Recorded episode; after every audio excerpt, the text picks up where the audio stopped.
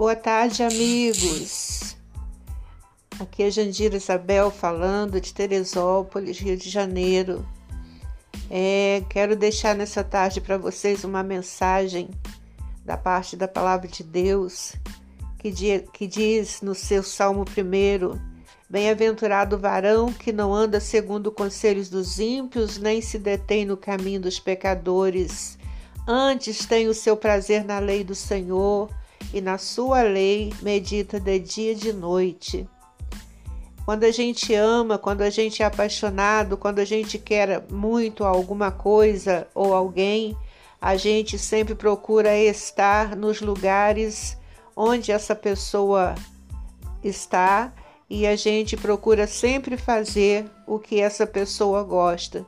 Se somos filhos de Deus, se amamos a Deus, se queremos agradar a esse Deus que criou todas as coisas, que nos sustenta cada dia, precisamos é, ter prazer na lei do Senhor. Como diz o Salmo 1, bem-aventurado, bendito, abençoado seja a pessoa que não anda segundo o conselho dos ímpios, nem se detém no caminho dos pecadores. Ter prazer na lei de Deus é vida e saúde para nossa alma e para o nosso corpo. Essa mensagem que eu deixo para você nessa tarde do dia 7 de julho de 2021. Que Deus te abençoe. Amém?